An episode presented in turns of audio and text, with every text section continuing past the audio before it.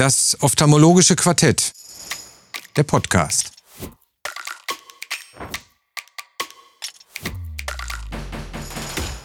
Die Videoversion finden Sie in der Mediathek auf ifox.com.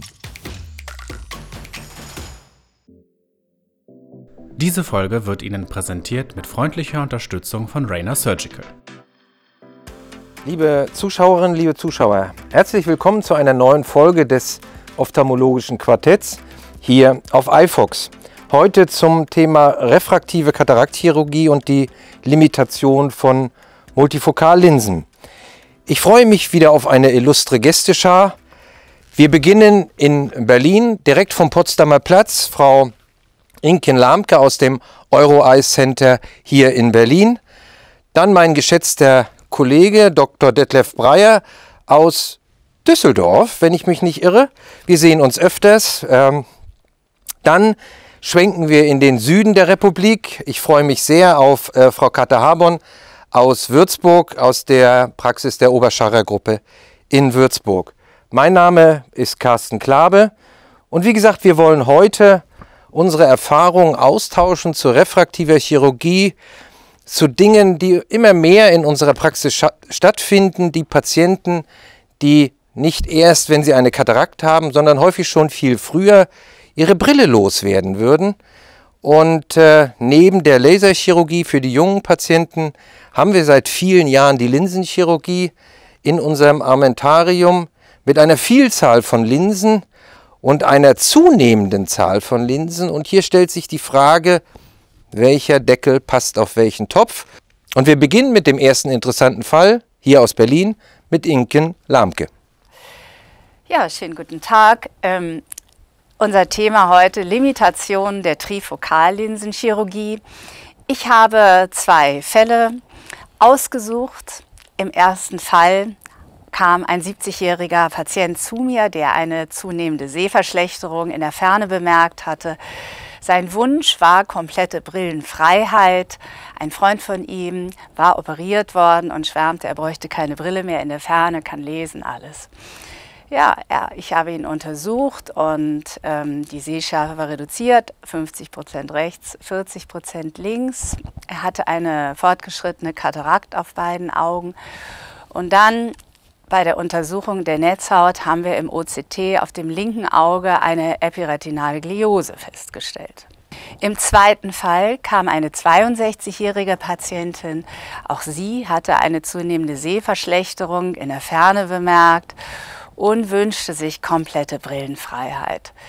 Sie war hyperob, die Sehschärfe war auf 0,6 beidseits reduziert. Sie hatte eine fortgeschrittene Katarakt und die Spaltlampenuntersuchung zeigte eine ähm, ausgeprägte Cornea gutata. Und wir haben dann eine Endothelzellmikroskopie gemacht und die Zahl war auf 1800 reduziert. Ja, und ich habe dann die Patienten aufgeklärt. Der Wunsch war ja komplette äh, Brillenfreiheit und habe die Indikation und Kontraindikation der Trifokallinsen erzählt. Im ersten Fall ähm, bestand die epiratinale Gliose, das heißt im Zentrum des Sehens, an der Stelle des scharfen Sehens, keine optimalen Bedingungen, sodass ich die trifokale Linse äh, als kontraindiziert angesehen habe und ihm abgeraten hatte. Ich habe ihm dann eher zu einer EDOF-Linse mit Mikromonovision geraten. Im zweiten Fall die fortgeschrittene Gutata, die eben das Risiko der vermerkten Blendung, vermehrte Aberrationen nach sich zieht und dann ähm, die Trifokallinse, die ebenfalls ähm, Blendung hervorruft, habe ich auch als kontraindiziert angesehen, habe der Patientin das erklärt und die EDOF-Linse mit einer Mikromonovision empfohlen. Ich habe hier jetzt mal ein Bild, wo man die äh, trifokale Optik sehen kann. Man sieht die konzentrischen Ringe.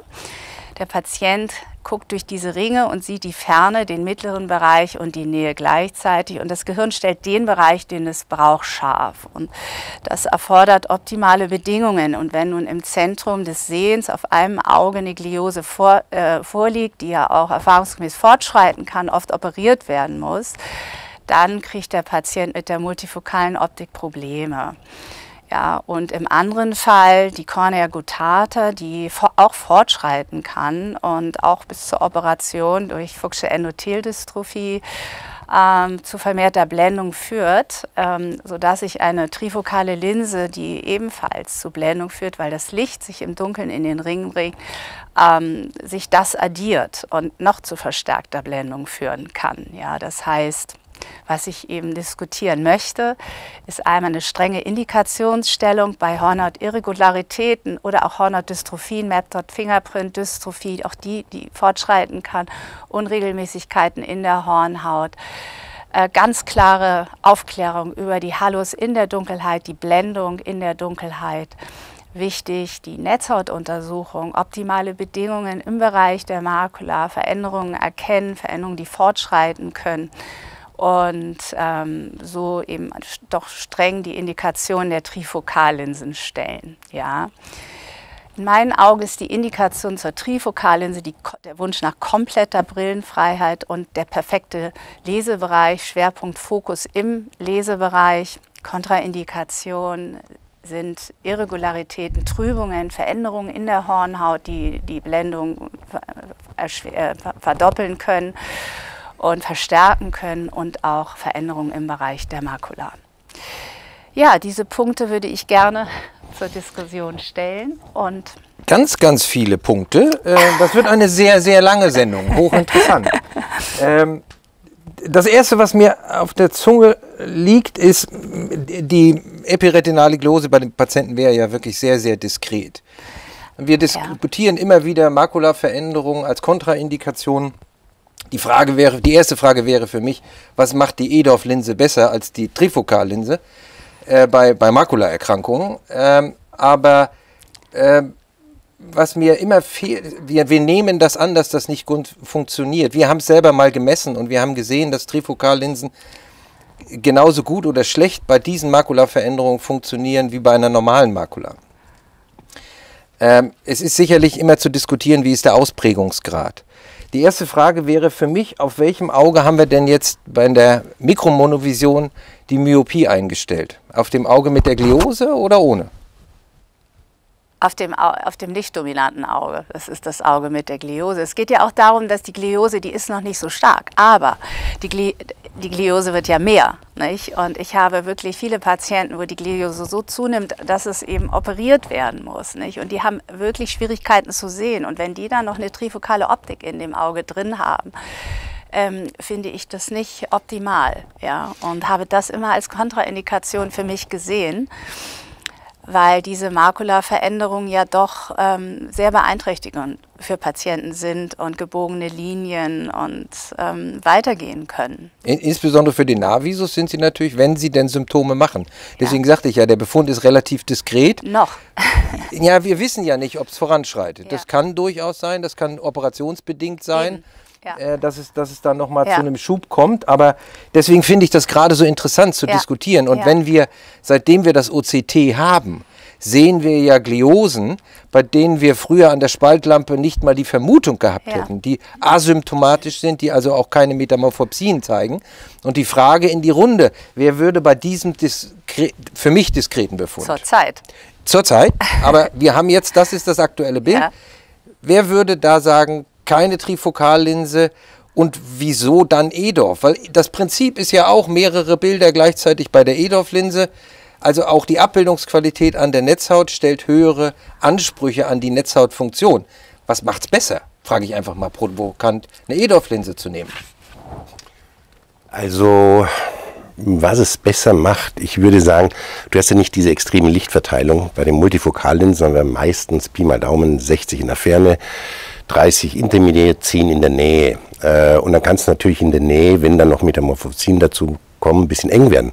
Auf der anderen Seite muss ich ehrlich sagen, ich hatte ja mal das Vergnügen, ähm, für den Hakan, für den Professor Kaimak, genau diesen Vortrag mal, glaube ich, auf der DOC zu halten, wo er eben ganz schön gezeigt hat, eigentlich ist es egal. Es ist zwar Common Sense, aber eigentlich ist es egal.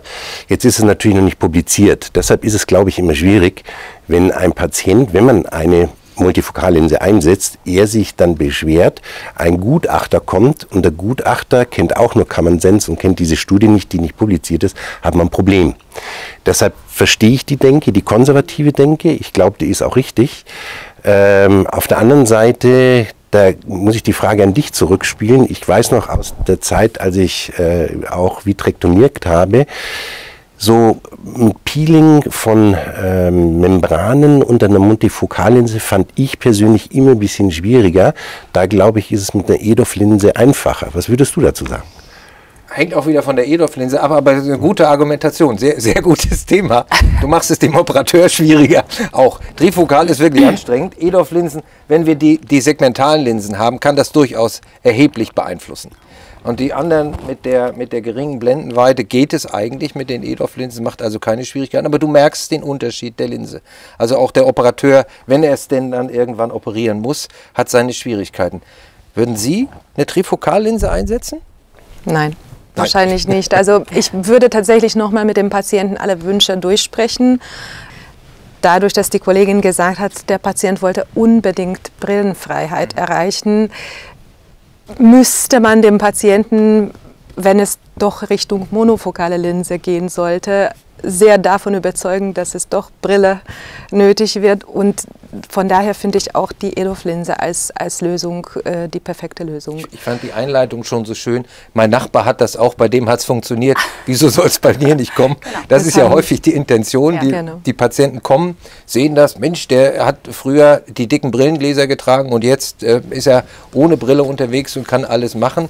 Und äh, das braucht einen erheblichen Aufklärungsaufwand zu erklären. Gott sei Dank haben wir ja diese hervorragende Bildgebung, wo man das den Patienten zeigen kann, ja. dass es Unterschiede gibt und dass manches nicht oder nicht alles, wir heute noch nicht alles beseitigen können. Ähm, wobei wir das tatsächlich, und, und du hast den Hakan Kaimak schon erwähnt, wir haben durchaus auch dann bei, bei frühen Gliosen kombiniert operiert und das funktioniert mittlerweile sehr, sehr gut, weil auch Gott sei Dank die Vitrektomie, insbesondere bei den Gliosen, anders sieht es natürlich aus bei den Makulopathien, bei Drusen etc. pp. Ähm, da sehe ich die Indikation auch viel strenger. Aber ganz speziell bei der Gliose halte ich äh, es nicht unbedingt für eine Kontraindikation, heute dort äh, Trifokallinsen zu machen. Das heißt, Sie operieren das dann kombiniert? Das kann man durchaus kombiniert operieren, ja. ja. ja. Das machen wir nicht.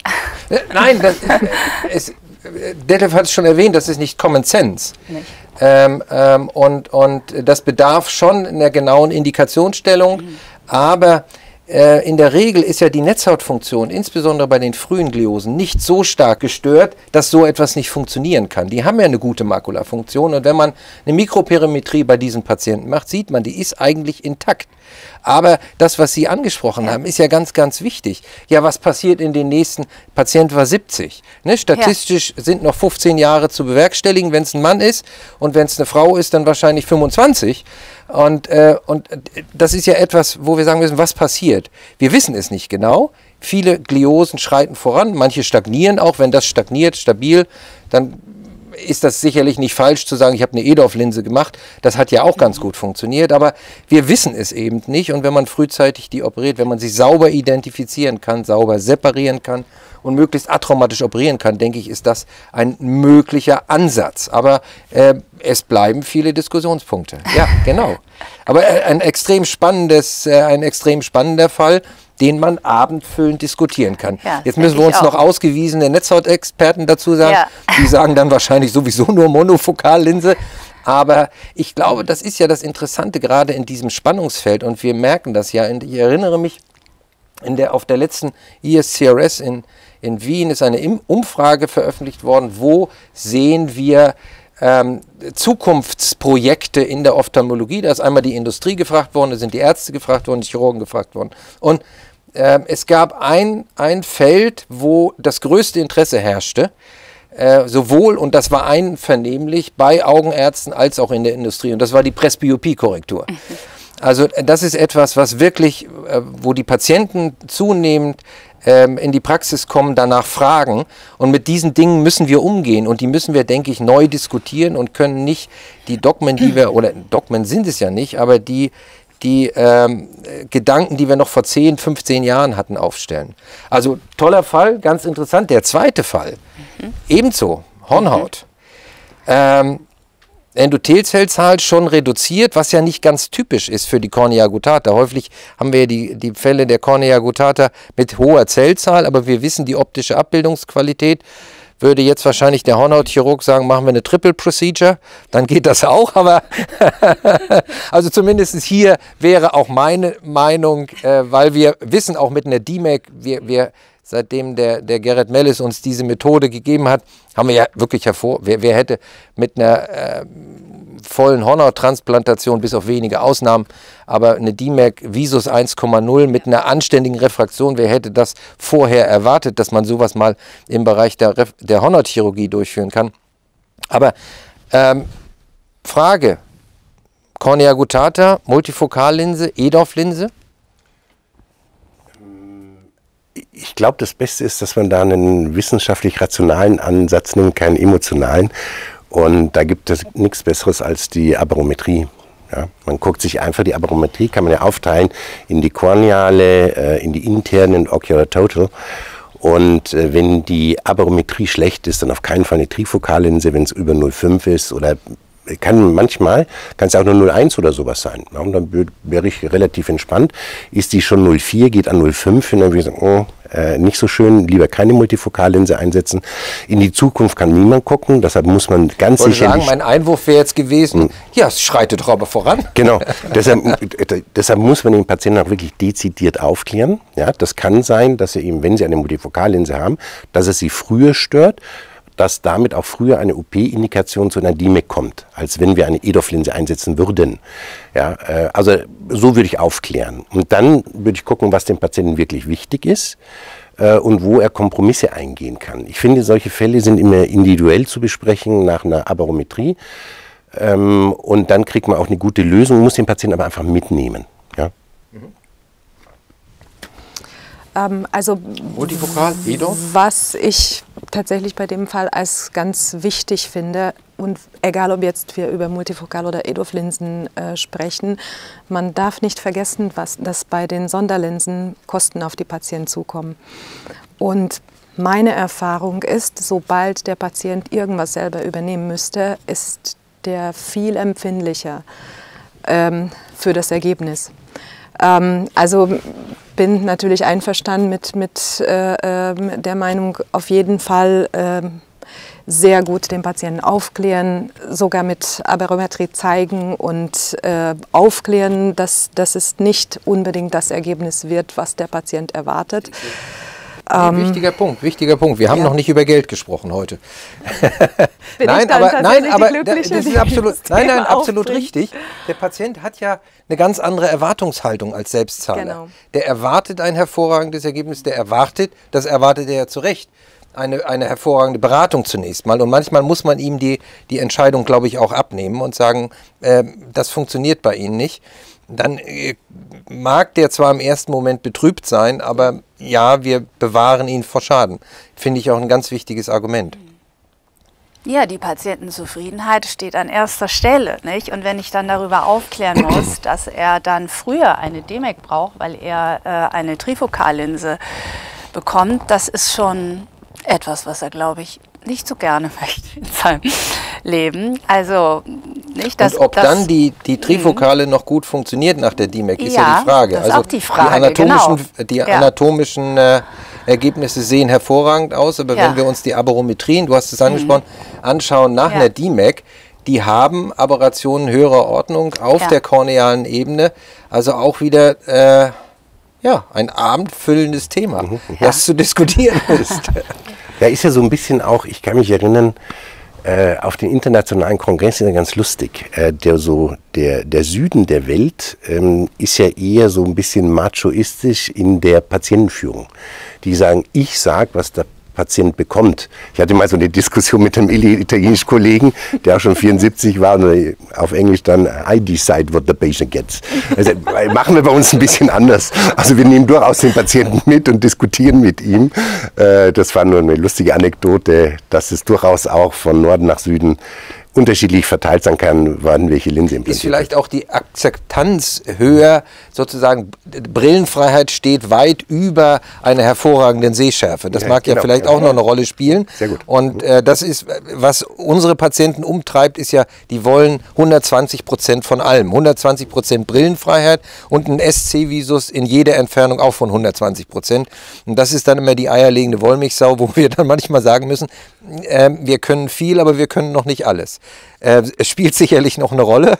Und äh, bei vielen ist es so, die sagen, die Brille äh, oder das, äh, Brillenfreiheit ist mir absolut, das ist das Allerwichtigste. Und die sind durchaus auch bereit, gewisse Kompromisse einzugehen. Aber manchmal muss man den Patienten vor Schaden bewahren. Zwei tolle Fälle. Super, also äh, nein, äh, und die sind ja nicht ausdiskutiert. Wir haben es nur angesprochen, ähm, aber das ist etwas, was jemanden, der refraktive Linsenchirurgie macht, eben tagtäglich beschäftigt. Und ähm, die, die Patienten, die nach Brillenfreiheit verlangen, und das ist ja ein legitimer Wunsch, werden älter und damit wird die, die Wahrscheinlichkeit anderer zusätzlicher okulärer Veränderungen größer und auf die müssen wir eingehen. Herzlichen Dank, tolle Fälle. Und äh, den nächsten interessanten Fall kriegen wir von Frau Haborn präsentiert und hier geht es um eine hohe Kurzsichtigkeit. Dankeschön, vielen Dank. Ähm, genau, also ich habe auch einen interessanten Fall heute mitgebracht. Ähm, ein sehr junger 55-jähriger Patient, ähm, der schon seit länger bei uns in der Praxis betreut äh, ist. Wo wir schon tatsächlich vor Jahren ähm, ein immer wieder weiter fortschreitende Katarakt äh, bei ihm festgestellt haben. Und wir haben auch schon vor Jahren ähm, eine Kataraktoperation mit ihm diskutiert, auch indiziert. Damals ist der Patient ähm, ähm, abgesprungen sozusagen, weil er sich ähm, für eine Vollnarkose entschieden hat und bei uns wird nur in örtlicher Betäubung, also nur, nur in Tropfanästhesie operiert. Und er wollte sich an der Uniklinik vorstellen und ist dann für ein paar Jahre aus unseren Augen äh, verschwunden und hat sich dann wieder vorgestellt mit weiterhin äh, äh, fortschreitender Katarakt und äh, tatsächlich eine myopisierende äh, Kernsklerose. Auf dem rechten Auge äh, war dann äh, die folgende hohe Myopie mit äh, einem Astigmatismus zu sehen, mit einem Visus von äh, 0,1. Und auf dem linken Auge war die Myopisierung etwas weniger und hatte noch einen relativ guten Visus nur 6,3. Die Katarakta war uns schon bekannt, haben wir äh, wieder bestätigt, dass es weiter fortgeschritten ist. Und selbstverständlich bei solcher ähm, äh, starker Myopie haben wir auch äh, einen Fundus damit einhergehend gesehen, also mit einem starken Fundus myopicus.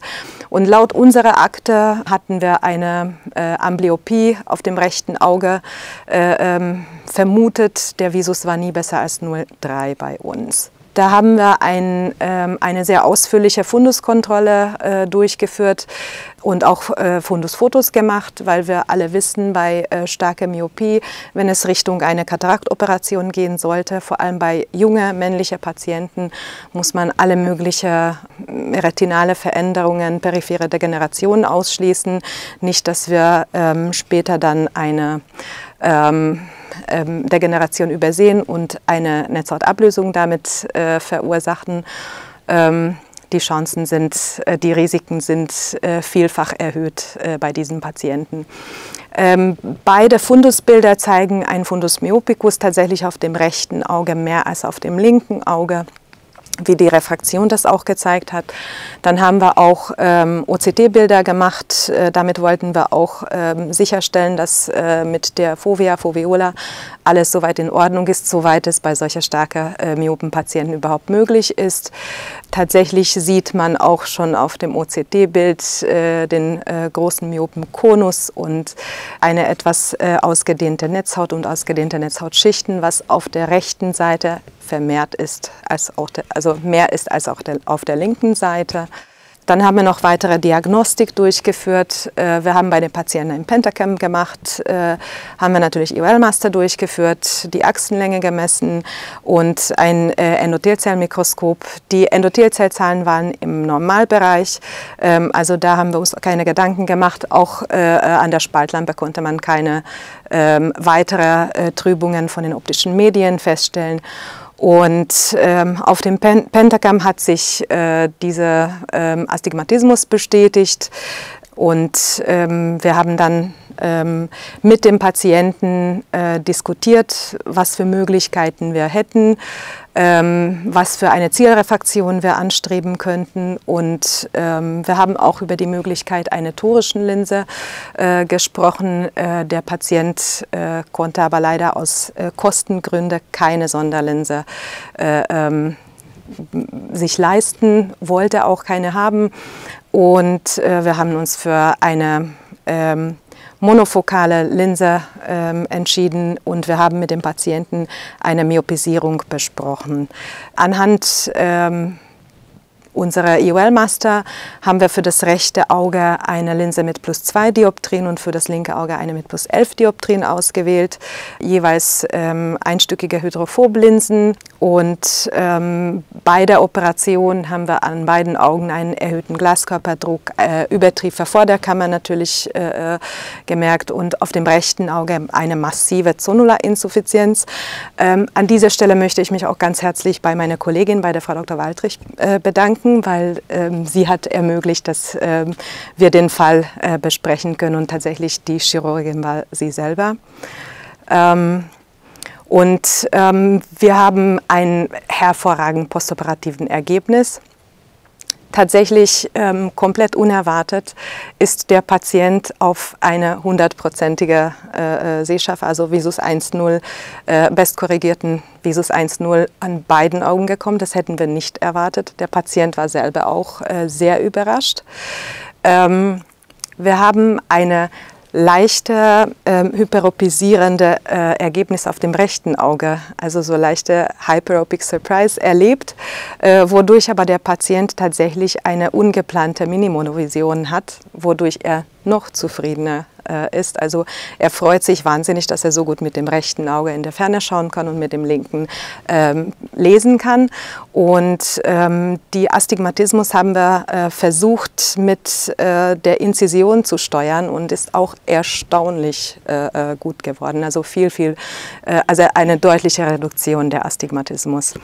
Und ähm, zur Diskussion möchte ich gerne in die Runde diesen Fall bringen ähm, mit der Fragestellung bei so starker äh, hochmyope Patienten, wann kommt der Zeitpunkt zu einer Operation, wie lange wartet man, ähm, vielleicht gibt es ein, eine Visusgrenze, wo Sie sagen, oder mit dem Patienten einfach äh, individuell besprechen, ob ähm, einfach die, die ähm, Bedürfnisse von dem Patienten im, Hinter-, äh, im Vordergrund stehen.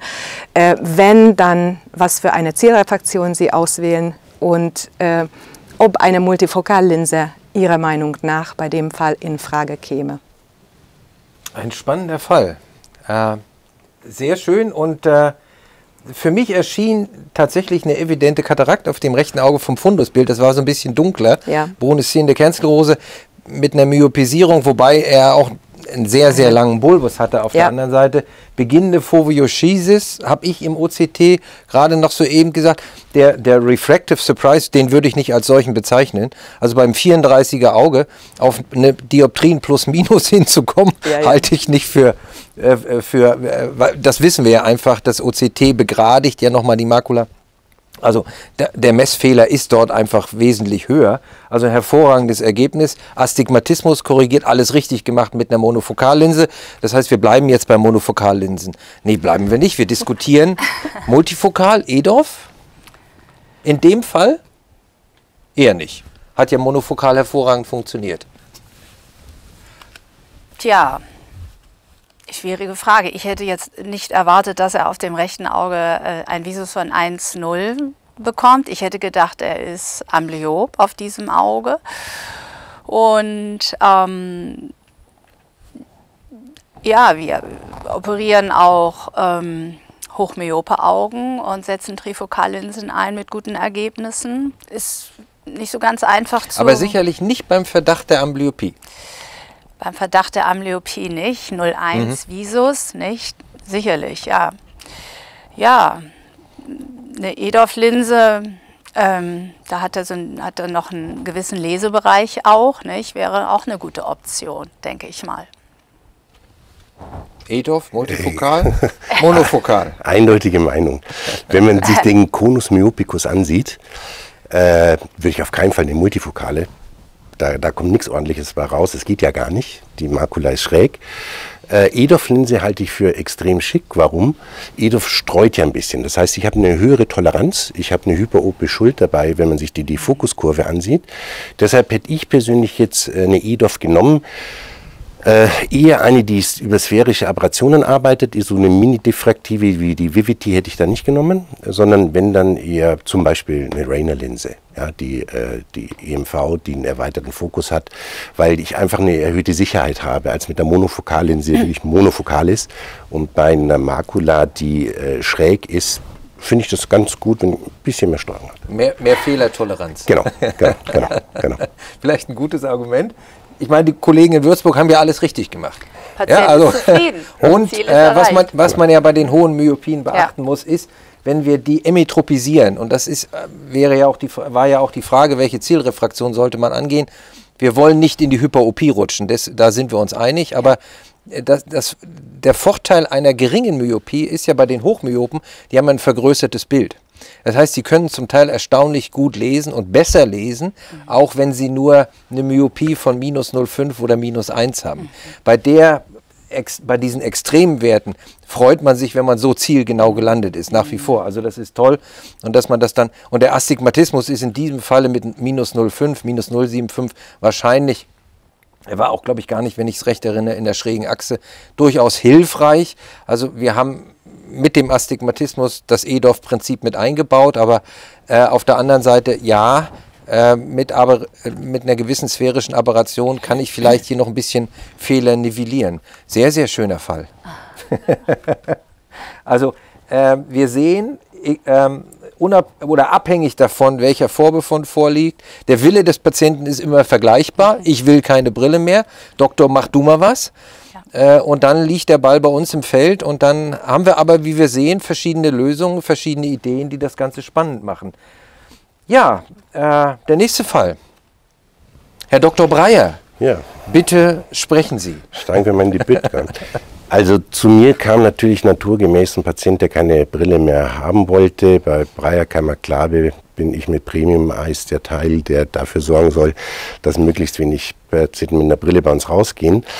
Deshalb äh, kam der Patient auch relativ dezidiert schon zu mir, äh, war schon vorher bei Professor Dr. Google, hatte eine eindeutige Meinung, äh, fährt als Unternehmer nachts äh, noch sehr viel Auto, ähm, hält Vorträge, das heißt, er musste am Laptop was sehen, er musste in der Ferne was sehen, sein Auditorium und dann kommt äh, das Zuckerle noch dazu, wie der Schwabe sagen würde, Patient war Jäger, das heißt, er braucht äh, eine hohe, hohe Kontrastsehfähigkeit dann ähm, das Schlimmste, was uns parkieren kann, wenn wir Patienten operieren, ist ein Patienten-Linsen-Mismatch, wie du auch schon in der Anmoderation gesagt hast.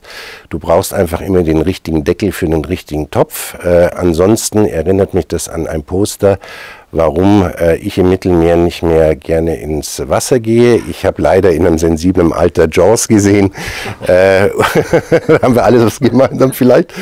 Ähm, und der Patient wird dann schnell zum weißen Hai, äh, wenn ihm die falsche Linse gewählt worden ist. Deshalb muss man da schon genau gucken. Wir haben ja eine Menge Linsen zur Verfügung. Das ist eine Publikation für Klima und den American Pacific Journal of Ophthalmology, das wir zusammen gemacht haben. Ähm, und Rainer sagt ja, das ist eine Monofokal-Plus-Linse. Ähm, nach unseren ersten Erfahrungen ist es schon fast eine EDOF-Linse, wenn man die Kriterien das äh, American Journal of Ophthalmology nimmt. Ähm, das, äh, ich zeige es gerade nachher noch in der Defokuskurve. Ähm, wenn das jemanden weiter interessiert, in die Tiefe gehen möchte, dann ist das ein Buch und ein Kapitel, in dem die verschiedenen Linsen gut beschrieben werden. Also was war unsere Lösung? Was war das Ziel? Ähm, ein Überblendvisus mit EDOF-Linsen die wir erstmalig in Chicago 2012 auf der S-Growth vorgestellt haben. Ähm, was heißt das? Wir nehmen eine Linse mit einem erweiterten Fokus und ein Auge wird für die Ferne operiert, das andere für die Nähe. Dadurch entsteht ein Überblendbereich, der die Neuroadaptation erleichtern möchte, die dazu besten Studien kommen meiner Meinung nach von Dan Reinstein, wo er Presbyond untersucht hat. Hier sieht man das nochmal anhand der äh, MTF-Kurve. Dieser Überlappungsbereich in Blau soll die Neuroadaptation äh, erleichtern. Hier sehen wir dann die Real-World Data. Was heißt Real-World? Äh, man setzt eine Linse zum ersten Mal ein lässt den Patienten mit beiden Augen gucken, hat den Überblendvisus gewählt, äh, macht das Ganze SC. Das sagt uns, wie genau äh, trifft man mit der Linse, Nummer eins. Nummer zwei, was kommt danach raus bei den meisten Patienten, die man zuerst äh, mit der Rainer One EMV operieren würde. Das heißt, die Grafik kann sich auch jeder, der mit der Linse anfängt, äh, zu Herzen nehmen. Das ist ungefähr das, was rauskommen wird. Äh, und man sieht hier die blaue Schulter, das heißt Ferne und PC ist gut. Lesen ist bei gutem Licht auch noch äh, möglich. Das heißt, die Patienten können noch ein Buch lesen bis 04. Das ist ja so Buch-Zeitungsdruck, das geht. Kleingedruckt, das wie bei Multifokallinsen äh, geht auf keinen Fall mehr. Ähm, nachdem ich das wissenschaftlich zwölf Jahre mit den Linsen aufgearbeitet habe, habe ich es bei mir selber operiert. Ich bin heute noch happy. Man sieht mich, ich kann hier alles lesen. Ich brauche keine Brille. Deshalb ein extrem großer Freund des Überblendvisus. Was anderes, was aber auch sehr wichtig ist bei diesen äh, EDOF-Linsen und wenn man Patienten hat, die eben, wie schon erwähnt, viel Geld äh, für sowas ausgeben, äh, dann wollen die nachher ein perfektes Ergebnis. Das heißt, man muss auch die torischen Linsen äh, perfekt positionieren können. Wir machen das entweder mit einer Trans-PRK, ähm, das ist die eine Möglichkeit unter Zyklosationskontrolle und das finde ich ist das A und O, wenn man Linsen, torische Linsen implantiert, sollte es unter Zyklotorsionskontrolle sein. Das andere wäre mit dem Lens-A-Laser. Der macht die Markierungen dann zum Beispiel auf die vordere Rexis-Kante. Äh, das haben wir dann so weit getrieben, dass, glaube ich, äh, Hakan und du, ihr macht darüber eine Studie, dass man sogar bis minus 0,75 runtergeht. Ich habe früher erst ab minus 1, aber mit äh, wenn man Linz unter Zyklotorsionskontrolle einsetzt, glaube ich, macht minus 0,75. Das Schöne ist, Rainer stellt die uns auch zur Verfügung. Das ist die erste Implantation einer Rainer-Linse und man sieht, wie herrlich kontrolliert die sich entfaltet. Die habe ich noch unter Viscoelastikum implantiert. Äh, mittlerweile äh, implantiere ich die nur noch in der Irrigation, weil sie eben so kontrolliert rauskommt. Habe ich keine Angst, dass sie zu schnell reinflitscht, sondern äh, ist natürlich viel bequemer unter Irrigation zu implantieren als unter Viscoelastikum. Man sieht hier, man muss einfach mit Viscoelastikum einfach nochmal unter die Linse. Das braucht man nicht, wenn man nur unter Irrigation implantiert. Das Schöne auch noch nebenbei ist, dass diese Linse, obwohl sie ein C-Loop-Design hat, äh, man kann sie in beide Richtungen rotieren. Das ist natürlich schick, wenn man ein bisschen überrotiert hat, dass man nicht nochmal die 360 Fahrt machen muss. Hier sieht man nochmal ganz schön am Vorderrexis-Rand äh, diese kleinen Zipfelchen da, die einem wirklich haargenau anzeigen, wo die Linse zu platzieren ist.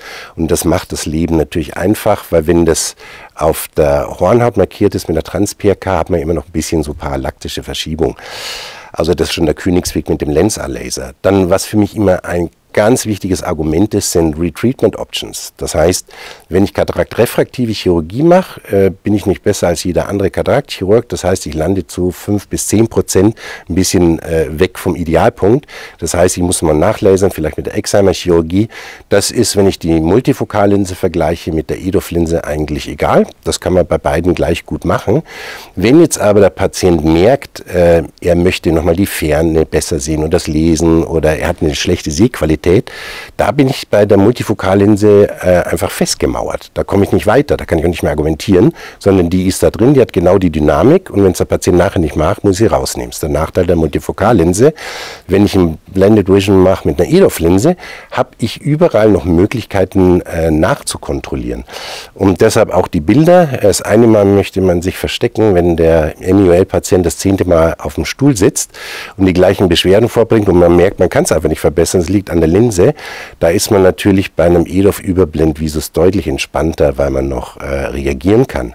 Und deshalb vielleicht zum Schluss nochmal die Frage, ähm, wenn man die Kataraktchirurgie betreibt und refraktiv betreibt, äh, ist das schon etwas, äh, wo sich die ganze Welt der Kataraktchirurgie weiterentwickelt hat, braucht man als äh, Kataraktchirurg, wenn man Multifokallinsen einsetzt, auch einen Exheimer-Laser, äh, oder mit einem Blended Vision äh, operierten Excimer-Laser. Ich bin der Meinung, ja, wenn man bei den Patienten diese Summen verlangt, äh, dann muss man auch das Versprechen einhalten. Und guckt man sich die wissenschaftliche Literatur an, dann ist es einfach so, dass nie 100% der Emetrologie rauskommt. Ich kann mich erinnern an eine schöne Veranstaltung mit äh, Jörn Jürgensen, der sagte, wir haben 10 bis 20 Prozent, die wir nachher bei den Multifokallinsen nochmal in Excimer behandeln. Das ähm, ist für mich auch ein Argument. Ich bin bei seiner Seite. Wenn man Multifokallinsen einsetzt oder Blended Vision ansetzt, ist es nicht verkehrt, wenn man auch ein refraktiver Chirurg ist. Auch hier ein sehr interessanter Fall und äh, ich freue mich, dass der Patient nicht noch Kreuzstickerei gemacht hätte. Da hätten wir dann über die Stereopsis in der Nähe reden können. Äh, das wäre dann nochmal demanding gewesen. Ja. Wir haben jetzt die vielen, vielen Vorteile gegenüber auch der Multifokallinse gehört. Wann setzt du denn jetzt noch Multifokallinsen ein? Ähm, wenn die Patienten sagen, ich fahre nachts äh, nicht mehr viel Auto. Also für mich ist der Cut-off, wenn jemand viel nachts Auto fährt, ähm, das sind die, die dich natürlich nachher am meisten ärgern. Ja, dann sicherlich auch die Abarometrie der Hornhaut, das ist ganz klar. Und Leute, die sagen, ich möchte unbedingt, ich hatte jetzt eine Patientin, man glaubt es nicht, wurde woanders operiert, nach transpierkorneale Narbe kriegt eine Multifokallinse eingesetzt, hat 0,8 oder sowas, habe ich wirklich gestaunt. Kam ganz dezidiert zum anderen Auge mit mir, ähm, zu mir und dann hatte ich eigentlich Blended Vision, also einen sehr konservativen Ansatz gewählt. Sie wollte aber unbedingt auch da eine Trifokallinse implantiert, weil ihr war das so wichtig, dass sie gesagt hat, wenn ich nachts Auto fahre, ich fahre sowieso nur bekannte Strecken und wenn nicht, dann höre ich halt auf mit dem Autofahren. Mit so einer Aussage kriegt das zweite Auge eine Trifokallinse, weil der Patient will mich nie ärgern, ich werde ihn nie ärgern. Ja? Und, äh, oder wenn jemand äh, eine erhöhte Anforderung hat an Kontrastziehen. Ich glaube, man muss schon unterscheiden, zum Beispiel, wenn jemand bei schlechtem Licht äh, noch lesen möchte und ihm das wichtig ist, bringt die Trifokallinse auch nichts. Ja, da ist die Blended Vision sogar besser. Warum? Weil die, das Kontrastsehen wird nicht gemindert. Wir haben bei der Multifokallinse nur 10% im Leseteil. Also ich denke, da muss man einfach den Patienten gut interviewen, genau auf den Patienten eingehen äh, und dementsprechend äh, operieren. Das ist das A und O bei diesen Patienten. Und das was Interessantes angesprochen, äh, die Stereopsis. Ähm, ich habe das Prinzip ja bei mir selber. Äh, es dauert so drei Monate, aber danach, ich kann den Nähe wieder alles operieren, ich kann die Treppen runtergehen, Auto fahren. Das war am Anfang tatsächlich ein Problem. Deshalb kläre ich meine Patienten noch auf, aber das nicht für immer. Da gibt es einen interessanten Fall, eine Architektin beraten, dann kamen wir drauf, eben weil sie Farben und so alles genau sehen muss. Äh, multifokal wäre nicht so gut. Da habe ich gesagt, Düsseldorfer Schema. Dann ist sie noch zwei Unikliniken gegangen. Da haben die Ordinaren dann gesagt, nee, können Sie auf keinen Fall machen, weil Ihr dreidimensionales Sehen ist weg ist weg. Aber maximal drei Monate. Danach ist es komplett wieder da. Also ich habe keine Schwierigkeit, irgendwo was einzuschätzen. Wir haben darüber auch mal bei der ESCS, ESCRES äh, Vorträge gezeigt. Also wir haben es bewiesen sozusagen. Aber wir haben es nicht richtig publiziert sind wir bei dem gleichen Fall wie vorhin mit der Multifokallinse bei Makuladegeneration. Zur, zur Stereopsis in der Nähe gibt es ja Publikationen, mhm. also in der absoluten Nähe, deswegen sagte ich Kreuzstickerei, mhm. da funktioniert es nicht. Mhm. Am OP-Mikroskop funktioniert es, weil da kann ich die Okulare entsprechend justieren. Mhm. Aber äh, auch der Architekt, gut, der zahlt ja, äh, zeichnet zunächst mal auf dem Blatt, ne? das ist alles zweidimensional. Ja. Und er macht das perspektivisch. Ich glaube, das ist die wichtige Botschaft. Mhm. Stereopsis, vielleicht in der unmittelbaren Nähe, da kann es Schwierigkeiten mhm. machen, aber im Alltag macht es keine Schwierigkeiten, so wie geschildert, Treppensteigen etc. pp. Äh, funktioniert nach wie vor gut. Ja? Ja? Wann, Frau Lamke, würden Sie keine EDOF mit Monovision einsetzen? Ja, wenn der Wunsch nach äh, kompletter Brillenfreiheit ist und der Schwerpunkt im Lesebereich ist, nicht? Denn man wird ja älter und ich denke, mit 55 ist es völlig okay, mit, mit 1,5 äh, zu lesen, aber wenn ich 65 bin, reicht mir das nicht mehr. Und ähm, dann komme ich wieder und dann, ähm, ja, lasse ich mir dann die Linse austauschen. Nein, und ich finde, die, das Wichtigste ist wirklich die Aufklärung und mit dem Patienten auch zu sprechen. Was möchten Sie? Was ist Ihnen wichtig? Nicht?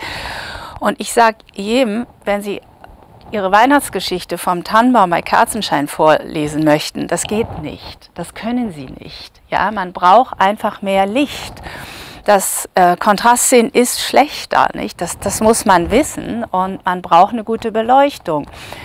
Ich muss auch, wenn ich etwas lesen möchte, inzwischen mir mehr Licht anmachen, weil ich es auch nicht mehr sehen kann. Darum finde ich, ist das ein normaler Vorgang, der eintritt und man muss die Patienten aufklären, auch über diese Blendung in der Dunkelheit. Ja, es ist schon so, dass das Gehirn das ausblendet. Man nimmt das nicht mehr wahr, aber die Linse verändert sich ja nicht. Die Linse löst sich nicht auf. Die Linse bleibt mit ihren Ringen im Auge. Das heißt, wenn man sich darauf fokussiert, sieht man diese Blendung. Und ich stimme Ihnen total zu. Wenn jemand nachts viel Auto fährt, dann würde ich das auch äh, würde ich das auch nicht einsetzen lassen. Nicht? Und ja, also die Indikationsstellung ist wichtig und auch das, was der Patient beruflich macht, ist wichtig. Nicht? Auch das muss man abklären. Es gibt Punkte wie oder ähm, Hobby, der Jäger, nicht? der im Kontrast, äh, wenn der Kontrast schlecht ist, in der Dämmerung rausgeht und, und gucken muss, dass er ähm, seinen Hirsch sieht nicht? und ein, eigentlich mit einem veränderten Kontrast nicht gut leben kann. Und nochmal, um auf den Punkt der Nachkorrektur äh, zu sprechen zu kommen, also jeden Patienten, den ich berate, da sage ich, wir garantieren ihnen Brillenfreiheit und ähm, man kann aber nicht garantieren, dass es hundertprozentig auch so rauskommt, sondern dass es eventuell nachgebessert werden muss mit dem, mit dem Laser, nicht? Und dass sie keine Brille mehr brauchen. Und dann muss man das nachkorrigieren. Und wenn er unzufrieden ist und er hat 0,5 Dioptrien Restfehlsichtigkeit, dann laser ich ihm das weg, nicht? Damit er zufrieden ist, klar denke ich auch ganz wichtig, ja. dem Patienten erstmal wichtig Anamnese. Was will der Patient? Ja. Dass wir das tatsächlich ganz genau rausarbeiten. Und zweitens, was liefern wir ab? Ich glaube, das kam auch gut in deiner Präsentation. Was brauchen wir dazu heute alles? Was brauchen wir präoperativ? Was brauchen wir intraoperativ ja. an Voraussetzungen, um diese sehr guten Ergebnisse erzielen zu können? Wann keine EDOF? Also tatsächlich bei ähm, Pathologien ich würde es bei Pathologien von der Hornhaut oder Hornhauttrübungen oder Trübungen von der optischen Media nicht mhm. empfehlen. Und bei ähm, Netzhautveränderungen, also Makuladegeneration. Bei der Gliose gebe ich auch äh, recht, kann man schon argumentieren, dass es je nach Ausprägungsgrad äh, unterschiedlich ist, aber bei zum Beispiel einer Makuladegeneration würde ich das definitiv nicht empfehlen. Und ich würde aber tatsächlich den Patienten nicht, nicht unbedingt über das Licht aufklären, sondern meiner Meinung nach kann man eher nochmal Richtung äh, äh, Nahbrille aufklären. Also Patienten, die unbedingt ohne Brille lesen wollen und dem das Nahsehen wichtig ist, da würde ich das auch weniger empfehlen, weil da ist äh, eher, eher der Intermediärbereich äh, äh, verbessert oder diese vermehrte Tiefenschärfe. Das würde ich noch detaillierter erklären bei der Aufklärung, was das genau bedeutet, weil ich glaube, der Begriff Tiefenschärfe ist für den Patienten ähm, äh, schwierig verständlich. Ich versuche das immer mit der Fotografie zu begründen, aber, äh, aber richtig. Äh, manche Dinge müssen wir den Patienten dezidiert erklären. Wo sind die ja. Limitationen? Ja. Wer hat Angst bei der Blended Vision vor einer Anisometropie, vor einer Andisaikonie? Ja, ich teste es schon, ja.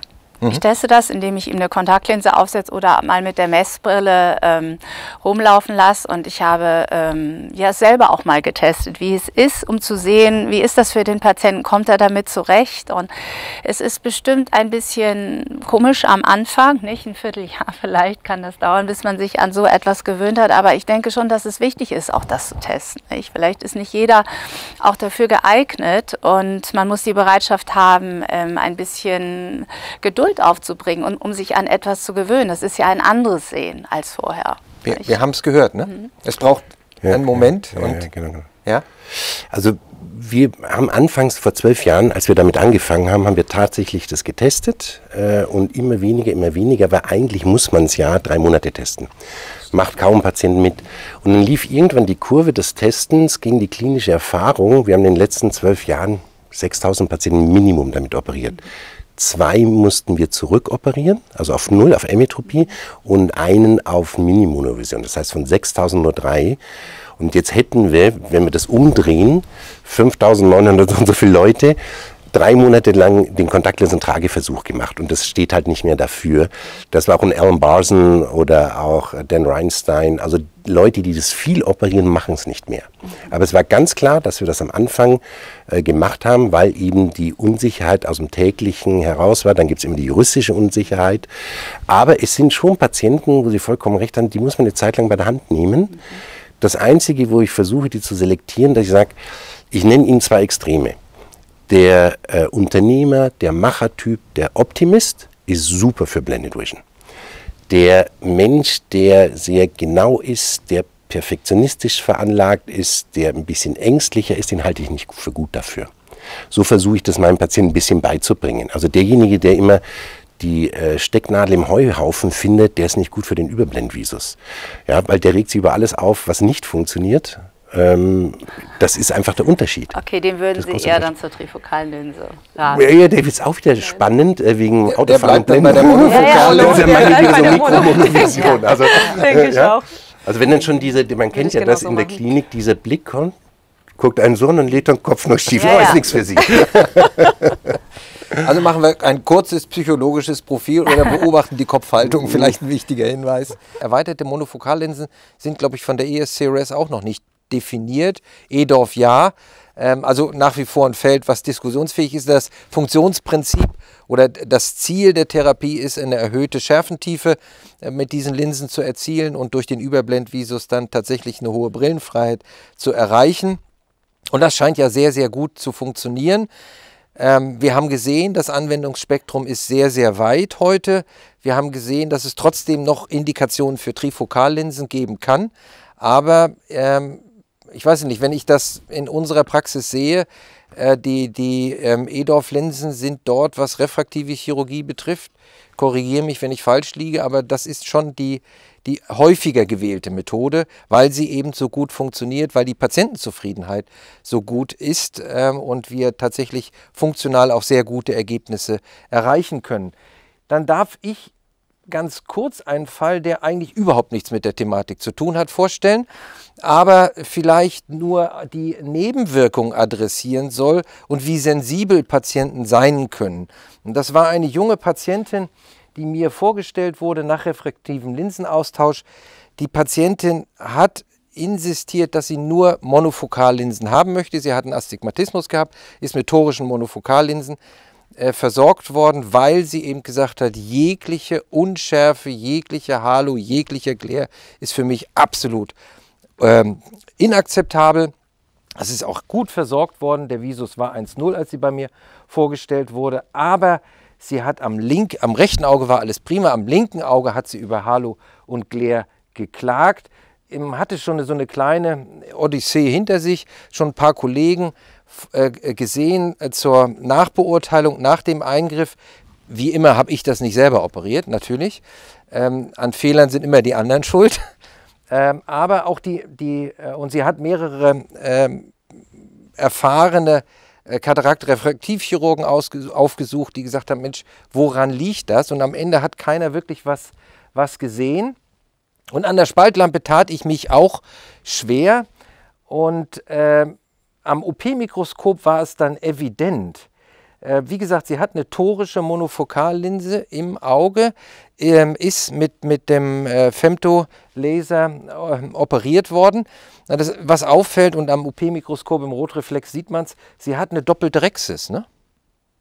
Und ein Kollege hat sie mir geschickt und gesagt, da wäre eine Rexis auf der Hornhautebene was nicht war. Wir haben dann ein Vorderabschnitts-OCT gemacht und da lag dann die Capsulorhexis äh, oder die Kapsel an der, an der Rückfläche und hat so einen kleinen Lentikel induziert. Dieser Lentikel hat nicht zu einer Veränderung der Refraktion geführt, weil wahrscheinlich der, der Brechungsindex sowohl von der Kapsel als auch von der in dem ähm, Segment dort liegenden Flüssigkeit vergleichbar ist mit dem, mit dem Kammerwasser.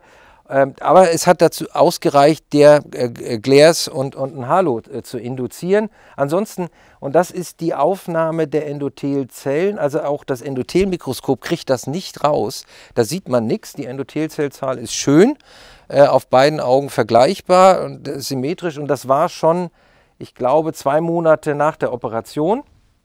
Und äh, das, was ich Ihnen, ich habe das dann mit der Patientin beraten, die hat gesagt, nee, so kann es nicht bleiben, weil ich hatte dann auch gewisse Manschetten, das da runter zu zotteln, weil im OCT hat man das dann wirklich gesehen, wie fest das ja anliegt und du musst es ja irgendwie an den Rändern greifen.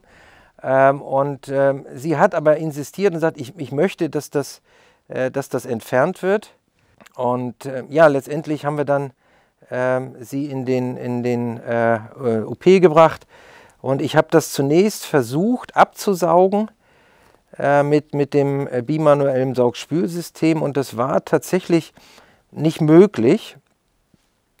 Man sieht auch selbst mit hohem Vakuum und einer sehr kleinen Parazenthese ähm, kriegt man das nicht. Man versucht das natürlich, man sieht, das ist nicht ganz zentriert, aber das, das ist nicht, nicht an, anzusaugen, der Rand. Und schlussendlich habe ich dann äh, gehe peripher an den Rand, um nicht das Endothel komplett kaputt zu machen. Das ist natürlich dann, dann hat sie damit die Schwierigkeiten, aber man kriegt das nach der Zeit faktisch nicht mehr angesaugt. Ich erinnere mich an eine Idee äh, aus, aus München, war das, glaube ich, äh, der Raphael Neuhahn, der mal das als Endothelschutz vorgestellt hat. Äh, die haben das natürlich, äh, da war eine Schicht Viscoelastikum darunter. Äh, das hat am Ende, ich glaube, die Arbeitsgruppe um den Oliver Findel hat das mal untersucht. Das macht keinen wesentlichen Unterschied. Das ist also auch nicht protektiv fürs Endothel. Und dann musste man das tatsächlich mit dem Häkchen hier so an einer Stelle so ein bisschen lüften. Und dann kriegte man es abgezogen. Diese Spur hat man dann durchaus noch so drei, vier Wochen gesehen. Aber ähm, dann hat sich das Ganze Gott sei Dank wieder erholt und die Patientin ist beschwerdefrei. Also das auch beim Einsatz modernster Technik und das mag die Botschaft sein, äh, schauen Sie, dass Sie nichts im Auge lassen, was da nicht hingehört. Das hat nicht wenig mit refraktiver Linsenversorgung zu tun, aber es zeigt, wie empfindlich unsere Patienten auf kleine optische Störungen sind, was die Erwartungshaltung ist. Und ich habe gesagt, ich will das nicht. Und das, wenn da was vorkommt, da ist, die, die, Patientin hatte das Gefühl, da stimmt was nicht. Und da hatte sie absolut recht. Ne? Und der Unterschied war wenig. Gut, ich glaube, wir haben eine sehr schöne Diskussion gehabt, also hochinteressant. Wir haben viele Fälle beleuchtet und gezeigt, dass refraktive Linsenchirurgie nicht nur trivial einfach eine Kataraktoperation mit einer Sonderlinse ist, sondern viele, viele Aspekte berührt. Ähm, Netzhautfunktion, die Topographie und die Anatomie der Hornhaut äh, müssen wir mit beachten. Also tatsächlich, der, der Refraktivchirurg ist nicht nur der, der sich jetzt ein bisschen mit, der Refraktion, mit dem Refraktionsausgleich eines Defizits beschäftigt, sondern ähm, der tatsächlich neben der vollständigen Anamnese, dem Herausarbeiten, was will der Patient überhaupt von uns, der kommt mit einem Anspruch, aber der ist ja häufig nicht dezidiert, aber ich glaube, das ist in allen Fällen sehr schön rausgekommen zu befragen, was macht der, was will er von uns und dass man das mit unterschiedlichen optischen Prinzipien lösen kann. Und viele, viele dieser Fälle sind mit, mit Adolf-Linsen sehr, sehr gut zu managen. Ähm, aber der Blick nicht nur bis, zum Lin bis zur ähm, Hinterkapsel der Linse geht, sondern auch die Netzhaut mit einschließt. Ich freue mich, dass Sie hier waren. Meine Gäste, äh, Frau Inken Lamke, der ähm, Detlef Breyer und äh, Kater Habon. Und ähm, herzlichen Dank, dass Sie uns zugeschaut haben und bleiben Sie uns gewogen. Bis zum nächsten Mal.